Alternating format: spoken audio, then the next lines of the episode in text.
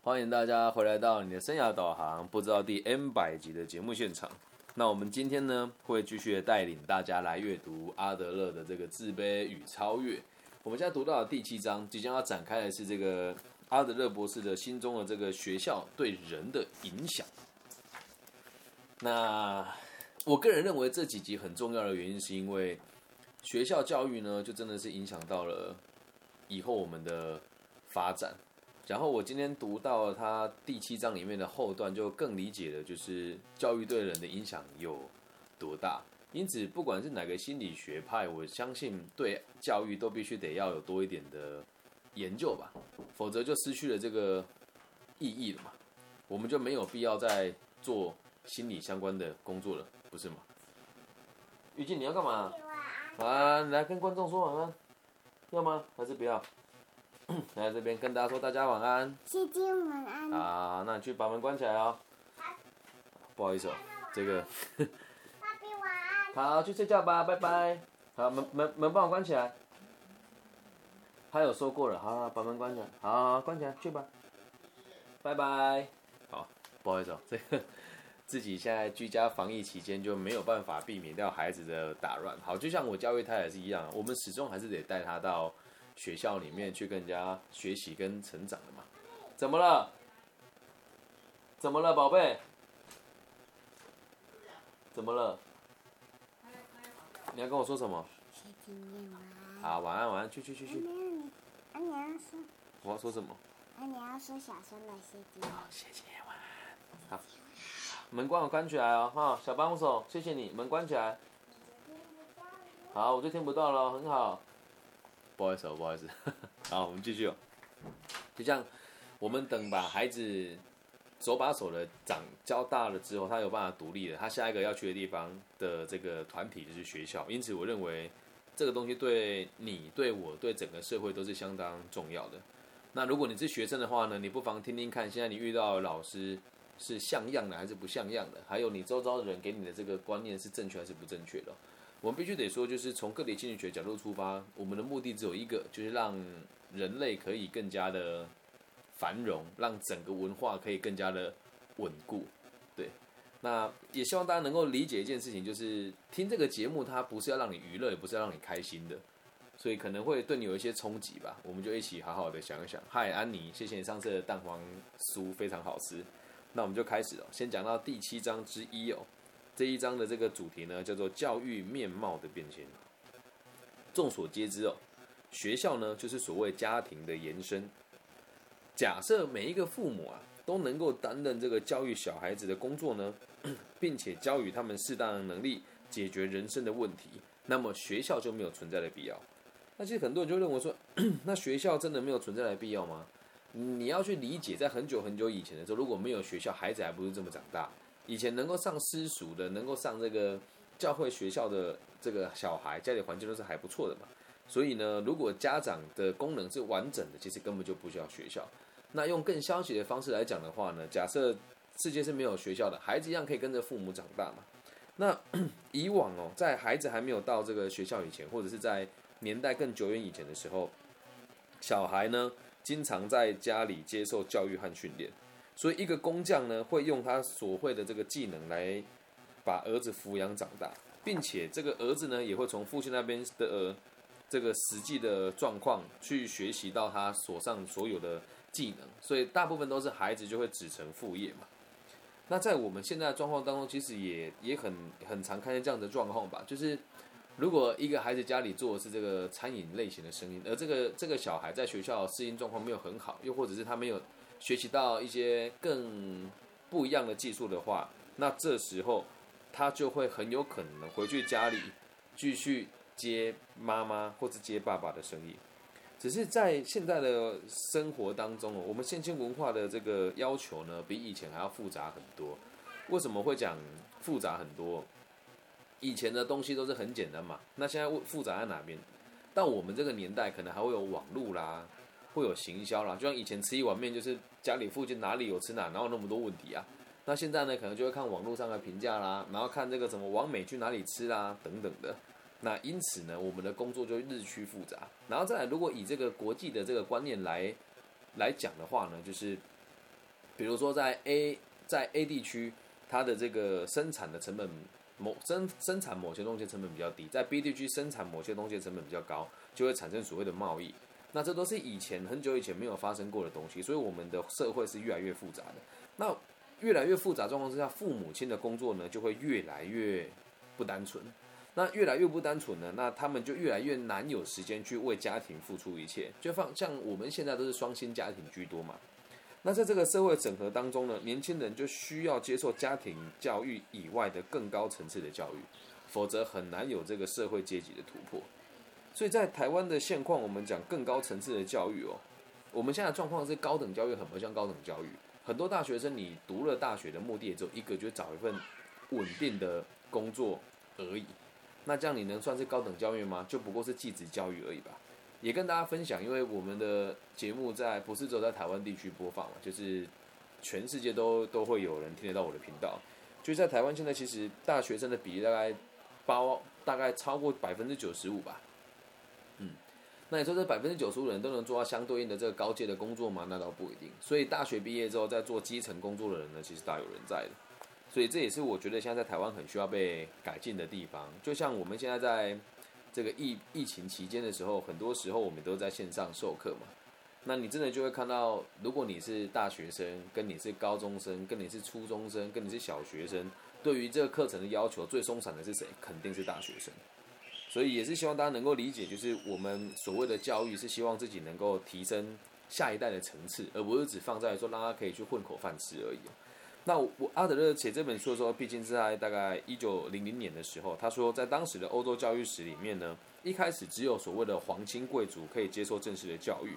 那在他们的世界里面，他们是唯一的社会的成员，独享所谓的这个位高权重的尊贵地位。而剩下的阶级的人呢，都只能期待做好自己的工作，来侍奉这些这些所谓的贵族。所以他们的阶级呢，基本上是很难跳动的。后来呢，由于这个社会的慢慢扩大，其他阶级的人开始有自己的价值了以后，宗教团体开始接管教育的工作，就会选出极少数的平民来学习所谓的神学、艺术、科学，或者是商业相关的专职训练等等。那讲到这边，我就不得不分享一下，就是我认为的这个社会阶级哦，就是最低。最低阶的就是所谓的没有技术的制聘工作者，就是你有做有钱，没做就没钱，这叫没有技术的制聘工作者。在台湾最常见的就是福培达跟乌本 E 的这个外送员，你不受这个五险一金，还有这个台湾所谓的劳健保的保护，对，这个叫最基层的员工，你随时会被取代掉，而且没有工作都没有钱。那往上一阶叫做没叫做没有技术的劳工，也就是就算你不上班，你也有薪水可以领。对，只是薪水非常低，谁都可以取代你嘛。但是在必须得讲，既然谁都可以取代你，所以同理可证，你也可以去取代每一个人。那再往上一阶呢，叫做有技术的劳工，你的薪水会高那么一些些，但你就是负责被人家管理的。那再往上一阶就叫管理阶层，管理阶层的五个部门就是生产、销售、研发、人力资源跟财务。那再往上一阶呢，就是所谓的资本家，谁握有这些企业？比如说在台湾就是郭台铭啊、王雪红啊、张忠谋啊这些，你说他是好人吗？我不认为。但你说他是坏人吗？人家也是做他想做的事而已哦。那再往上一阶呢，就是政府，这就是所谓的社会阶级。那我走这边我讲说，神学跟艺术是放在很高阶的地方哦。嗯，因为艺术不是艺，不是必需品。然后在神学本来就是操控思想的一种方式而已，这样能够理解吧？我们先概概述一下当时欧洲的状况，然后再应对到我们现在台湾的现实的状况。那随着科技的发展呢，老师的教育呢，已经越来越跟不上时代了。以前在乡镇里面的男男男老师啊，都是由这个补鞋匠和裁缝师来充当的，所以他们的知识有限，就不难想象出这样子的教育结果有多恶劣了。但是只有少部分的教会学校和大学会教授所有的艺术和科学还有商学的东西。在当时哦，连这个帝王可能都不认识字，但是由因为工业革命以后啊，我们对于这个劳工的素质要求提高了，所以工人都必须得懂得写字和阅读，然后做一些基础的算术还有绘图的这个能力。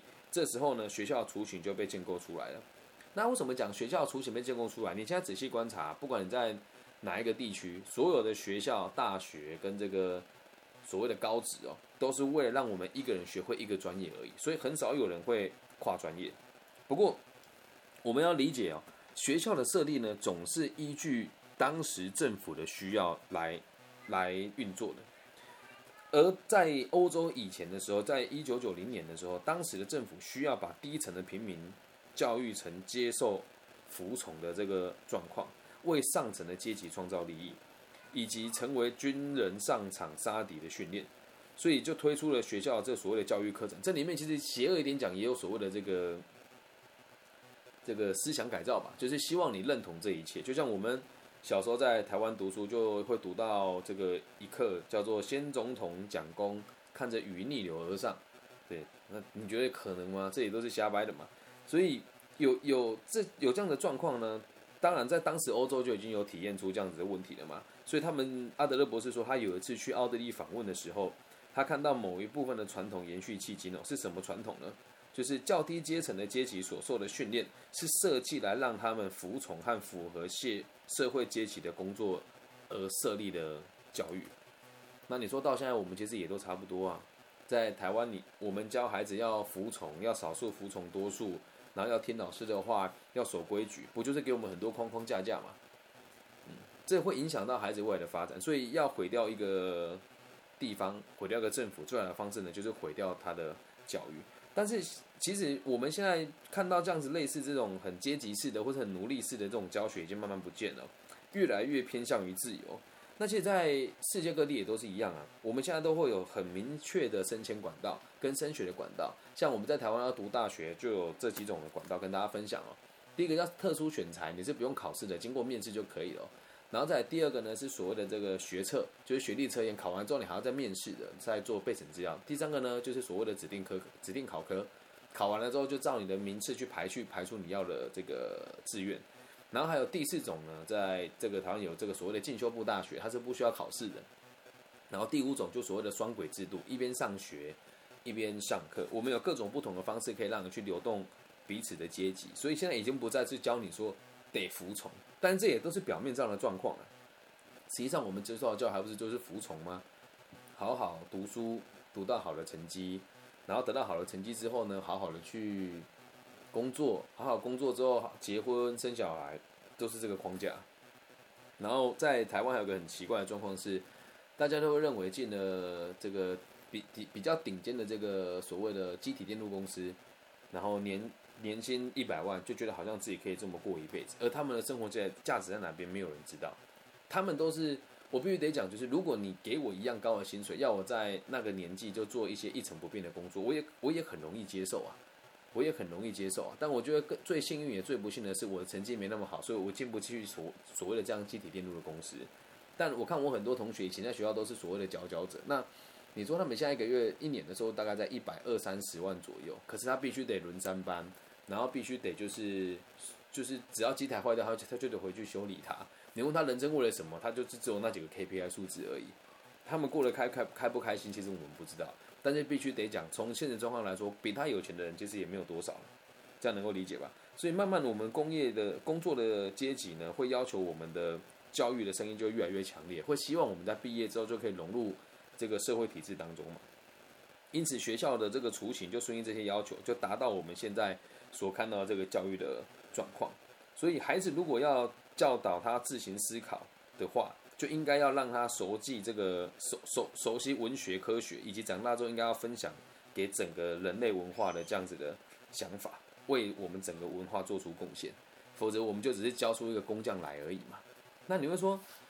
那我们给他们继职体系有什么不对吗？其实也没有不对啊。我们给他继职体体系的东西，还不就是为了一件事情，让他可以融入这个社会。以个体心理学的角度来讲，我们人类就活在地球的表面，而每个人都得透过工作去取得这个金钱，进而跟这个社会合作来存活下去嘛。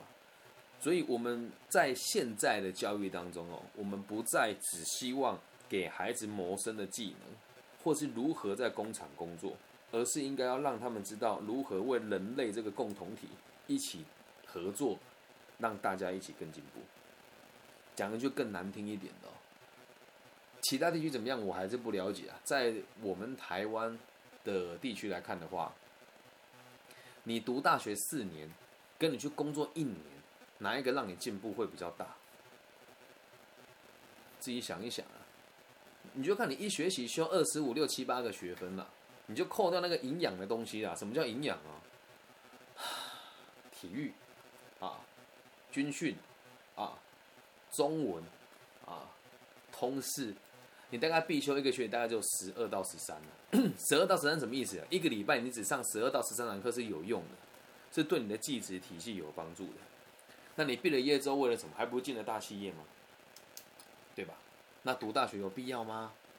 得看大家自己的评断哦。但我个人认为读大学还是有必要的啦，因为现在 Google 会推出一个那个所谓的什么 Google 大学学分认证班，比一般大学便宜很多，大家可以去做一下这个功课哦。